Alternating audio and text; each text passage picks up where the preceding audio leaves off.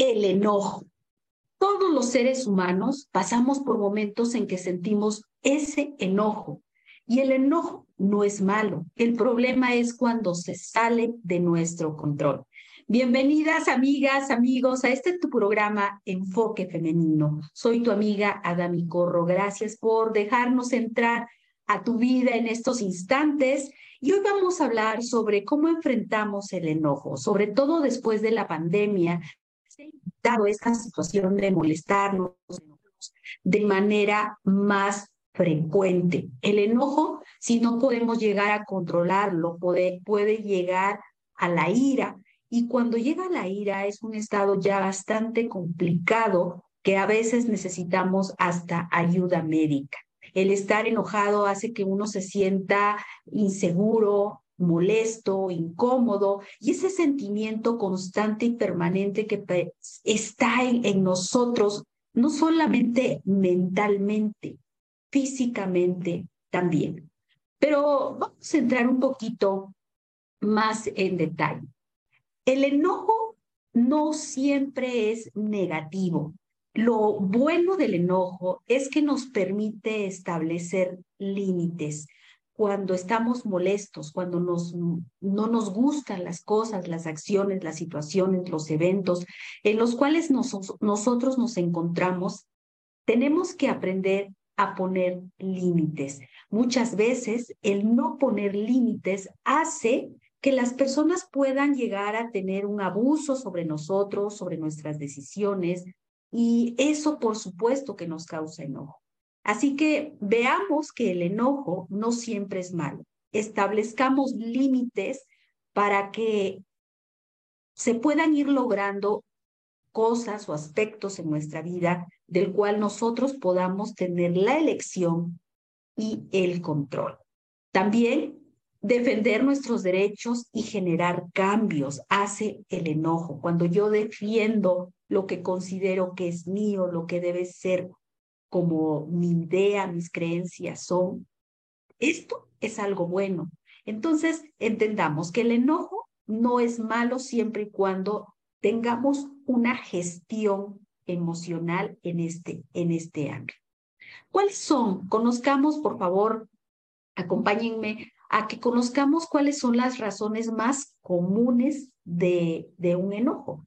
La frustración es uno de los principales eh, puntos que nos llevan a ese estado de enojo, cuando yo me siento frustrada, cuando no puedo lograr un objetivo deseado, enfrentar obstáculos o experimentar dificultades en la vida cotidiana, eso que nos frustra, el siguiente paso puede ser un enojo.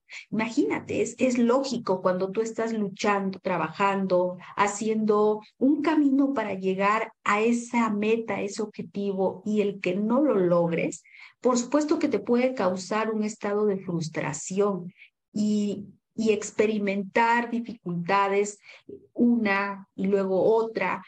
Hay personas que dicen, tal, parece que la vida me pone pruebas tan difíciles y salgo de una y me pone en otra, se puede llegar a vivir en un estado de enojo constante. Por supuesto, es somos humanos, no somos máquinas y es una forma de expresar ese sentir. Otra manera también por la cual podemos llegar a tener el enojo es por un sentido de injusticia, el sentir que hemos sido tratados injustamente.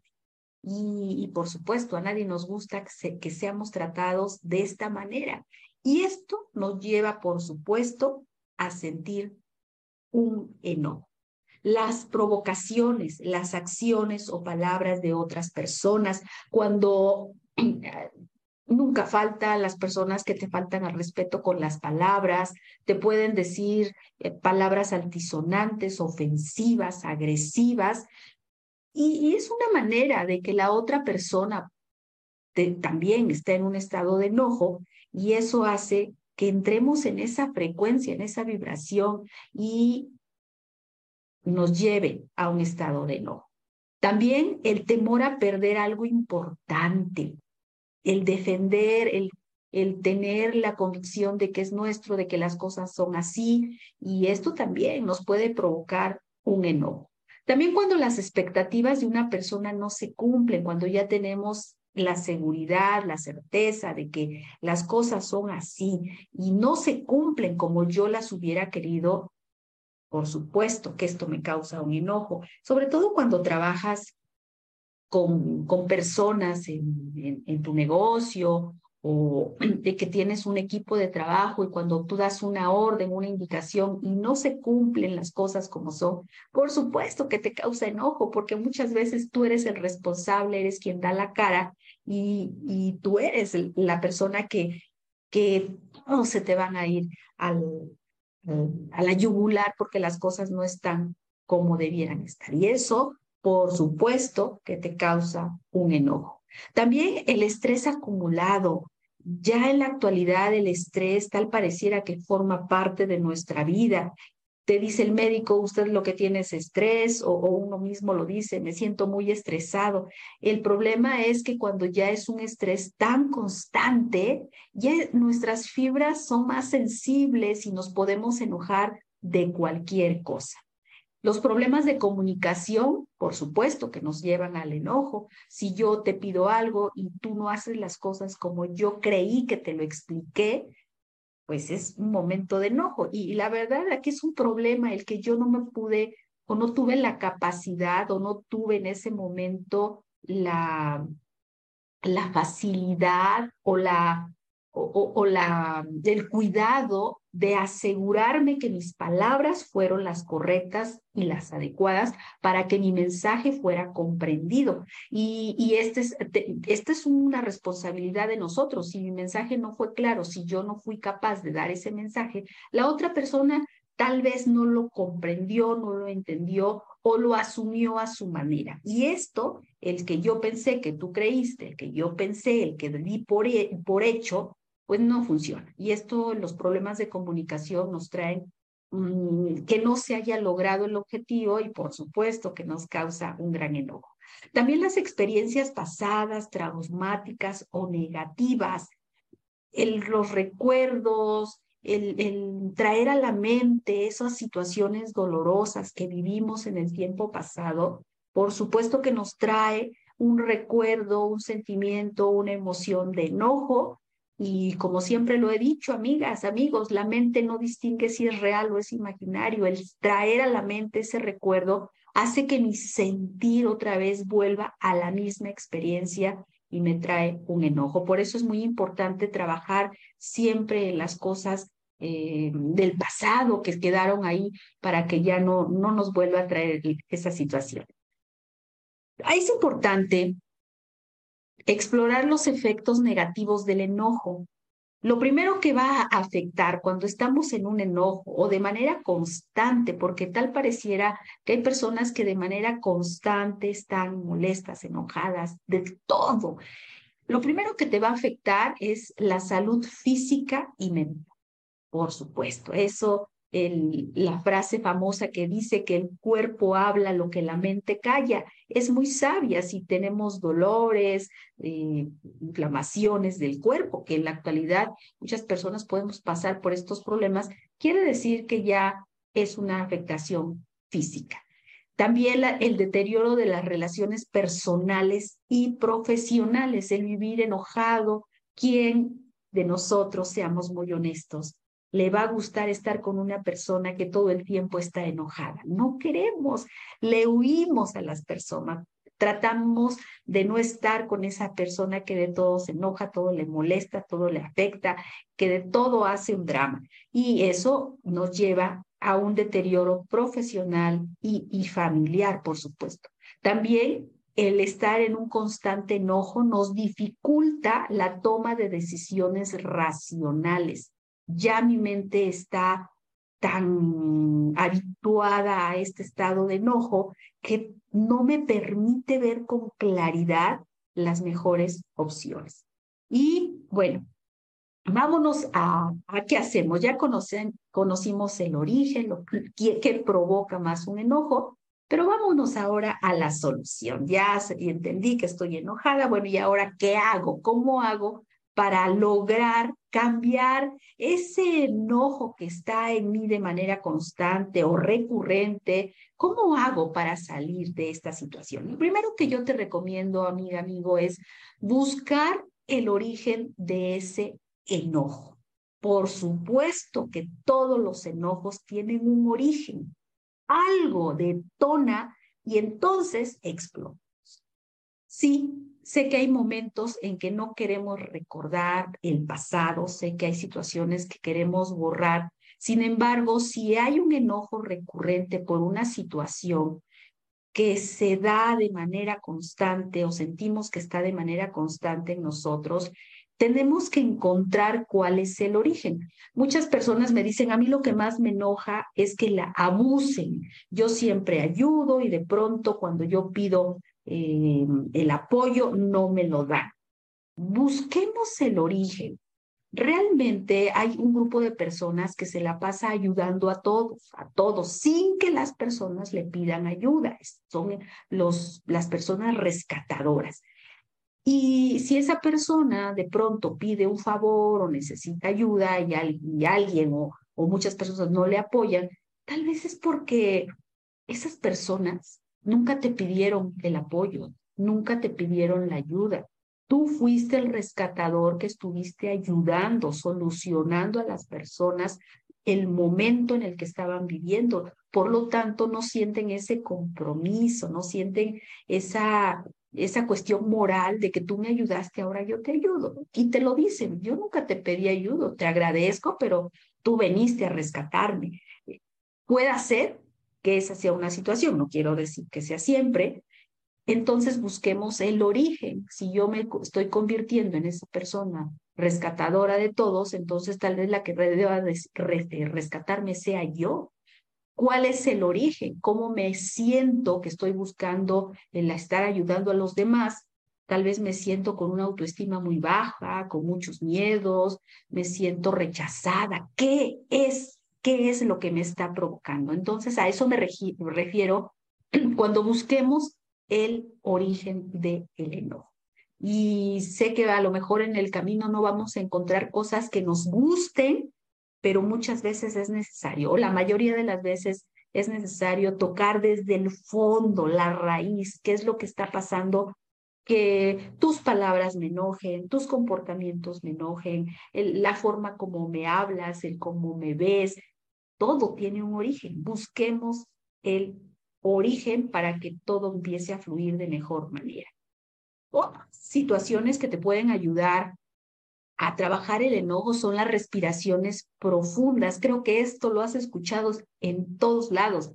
El aprender a respirar. ¿Qué es la respiración? La respiración es la vida. La respiración es, es esa magia que nos ayuda a estar y a sentirnos mucho mejor. Entonces, respiremos. La respiración es date tiempo para respirar, la mayoría de las personas no sabemos respirar, respiramos solamente con la parte de arriba de los pulmones y no hacemos una respiración profunda desde el diafragma. Entonces, aprendamos, amigas, amigos, a respirar. Busca en Internet, hay muchas formas, muchos videos que te dicen el paso a paso para respirar, pero respirar viviendo, no respirar sobreviviendo.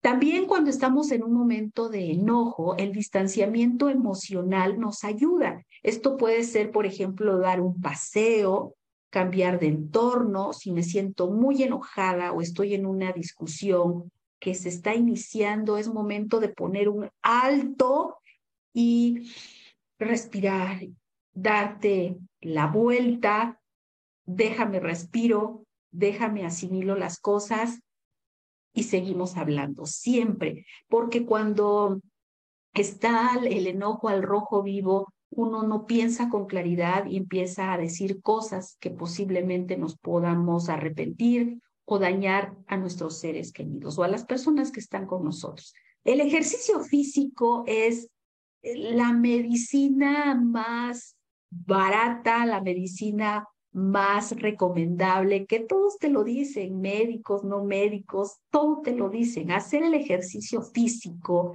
hace que se muevan tus células, tus órganos, músculos, que respiremos más profundamente. El ejercicio físico es la mejor medicina que podemos tener para el enojo y no solo para el enojo, para muchas cosas. También el expresar nuestros sentimientos puntos de vista. Expresemos muchas veces en, en, en reuniones, en una plática, me quedo, me trago ese enojo, me trago ese sentimiento que tengo y se va acumulando como una burbuja hasta que llega a explotar. Tenemos que aprender a expresar. El poder expresar nuestros sentimientos es algo muy sanador. A veces no quiero decir por no molestarte, pero quien se está dañando soy yo misma y va a haber un momento en que si no lo expreso, mi cuerpo me lo va a cobrar un dolor de cabeza, colitis, gastritis, algo, algo. Y ya cuando estamos muy enfermos, debemos ver qué es lo que tenemos que sanar emocionalmente. Es, ese ciclo, es, esa rueda que, que, que estamos de manera constante. También es importante evitar el tono agresivo en nuestras conversaciones, si siento que me estoy enojando, que me está causando molestia esa situación, esa plática, respiro, pero trato en lo más posible evitar los tonos agresivos. Recuerden, la comunicación es muy importante, pero también tenemos que aprender a comunicarnos con palabras amables, la comunicación asertiva. Practiquemos, amigos, la empatía. El, el, hecho de que alguna persona me moleste en sus palabras, sus actos, el hecho de que haga cosas que, que no sé por qué me molesta, practiquemos la empatía, pongámonos en la mente de la otra persona. Por alguna razón está haciendo lo que está haciendo. Recuerden que siempre les he platicado que en programación neurolingüística se llama la ganancia secundaria. El comportamiento de la otra persona no es solamente porque sí. Hay una ganancia, por alguna razón lo está haciendo. Y si nosotros nos está molestando la persona, sus comportamientos, las acciones, lo que están haciendo, primero seamos empáticos por qué lo está haciendo, qué es lo que siente, qué es lo que piensa, qué es lo que está teniendo en mente la persona. La empatía no significa que yo tenga que estar de acuerdo con la persona. Sencillamente entiendo su punto de vista y lo respeto. No por eso tengo que estar de acuerdo, pero nos ayuda. También utilicemos el humor. Muchas veces el, el enojo si lo analizamos, nos estamos dando cuenta que no es tan grave como nosotros pensamos. Utilicemos el humor y riámonos muchas veces cuando se pueda, que podamos reírnos de aquellas cosas de las cuales me estoy enojando y eso cambia tu perspectiva. Practica el autocuidado. ¿Qué te hace relajarte? A lo mejor el leer un libro, tomar un baño caliente, salir a caminar, a correr. Busca, piensa, ¿cómo me cuido? ¿Cómo me cuido? Cuando nosotros practicamos el autocuidado, fortalecemos mucho nuestro sistema, por supuesto, inmunológico y también hace que nuestra mente esté más tranquila. Sí o sí tenemos que autocuidarnos. Yo sé que muchas veces cuando voy a, a, las empresas, a las me dicen, es que no tengo tiempo, entro muy temprano y salgo muy tarde y llego a casa cansado y lo que quiero es dormir. Sí, yo sé, yo lo entiendo completamente. Sé lo que es tener una vida de trabajar todo el día, pero el tiempo más importante que te tienes que dedicar es unos minutos para ti, cuidarte, tomarte esos instantes para no puedo hacer ejercicio una hora, bueno, pero tal vez diez minutos sí. Recuerden, no necesitas ir al gimnasio y estar dos horas. Si tú caminas diez minutos de manera rápida, que tu corazón se bombee y sientas ese, ese latido más rápido durante 10 minutos y después le vas a ir bajando poco a poquito, no de sopetón, poco a poquito el paso para que se normalice tu respiración, eso sería suficiente. Claro, lo ideal sería un poquito más, pero a veces si la por la vida, por las actividades no lo puedes tener, eso es muy importante. La lectura, si no puedes leer porque no tienes tiempo, hay audiolibros, dedícate en lo que te estás vistiendo, en lo que estás preparando para salir de casa, en lugar de escuchar a lo mejor algo que te pueda poner nervioso, alguna música de esas canciones que, que no te aportan nada. La lectura es lo más benéfico para todos los seres humanos. Y también es importante que busquemos apoyo, conversemos con alguien, conversa con alguien. Cuando nosotros platicamos con alguien, ay, qué sanador es el poder expresar tu sentir y que otra persona te escuche. Mm, sal con alguna amiga, con algún amigo, con algún compañero. A veces no necesitas tener a alguien tan cercano. ¿Cuántas veces incluso en el transporte, una persona se acerca, eh, te pide la hora y empiezan las pláticas y te empieza a, platicar sus dramas, sus historias. Bueno, si de eso se trata, pues aprovecha y platica también con, esa, con ese desconocido lo que pasa porque el hablar es muy importante y si no tienes la confianza de hablar con nadie, escríbelo. El escribir nuestro sentir, nuestro enojo, así tal cual, toma una hoja, un bolígrafo y, escríbelo. Esto, hoy, el día de hoy estoy muy enojada porque me siento así, porque me sentí, porque no me escucharon, porque me sentí rechazada.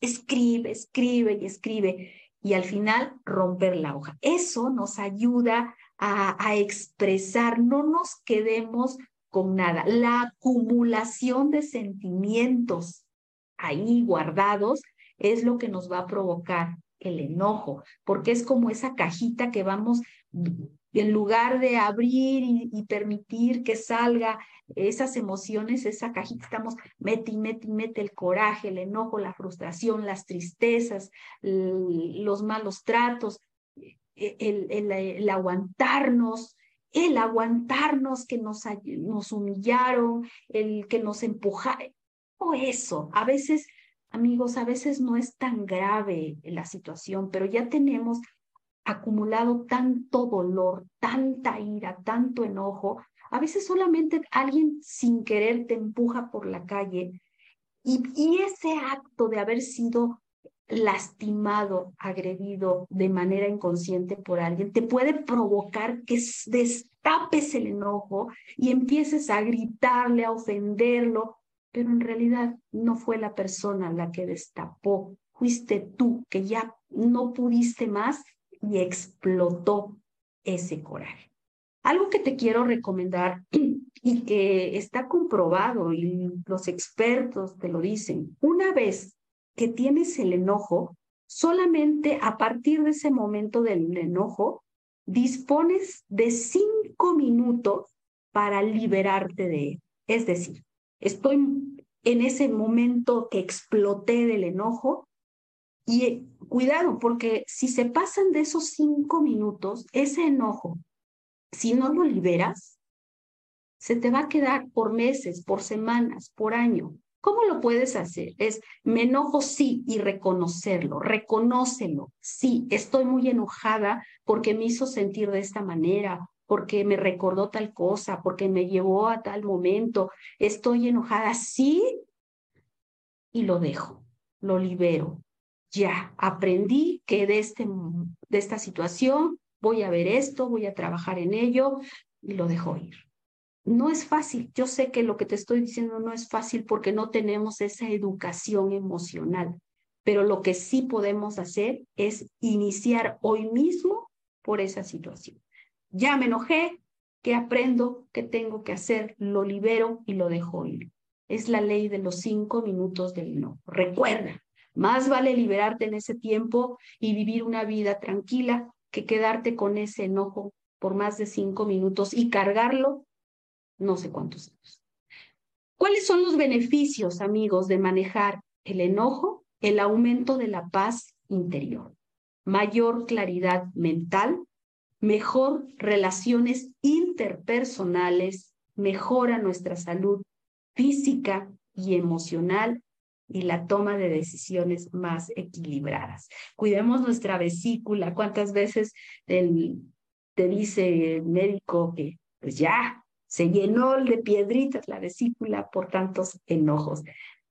El enojo no nos lleva a nada, son aprendizajes de vida. Yo sé que no es fácil, pero tenemos que aprender. Recuerda que la gestión del enojo es un proceso que requiere de práctica y paciencia. No siempre podrás controlar las situaciones externas, pero puedes controlar cómo responder y cómo elegir manejar tu enojo. Como se los dije, no es fácil porque no nos enseñaron educación emocional. Pero ahora que eres consciente, es el mejor momento para que busquemos nuestras propias herramientas. Nadie ha dicho que la vida sea fácil. El día al día nos puede llevar a, enojarnos cuando menos lo pensamos. Pero cuando sanamos nuestra interior, cuando trabajamos ya en liberar poco a poco nuestras emociones, los enojos, te lo garantizo, que van disminuyendo. Somos humanos, no somos máquinas y el sentir nos hace estar vivos. Gracias amigas, amigos por acompañarme en este tu programa Enfoque Femenino. Recuerden que nos estamos viendo cada 15 días con programas diferentes, con temas diferentes. Soy tu amiga Adán Corro. Te invito a que me busques en mis redes sociales, así como Adán Corro, donde compartimos estos temas de, de ayuda y de crecimiento personal. Te mando un abrazo enorme. Gracias, gracias, gracias por acompañarnos y ser parte de la familia 6. Hasta la próxima.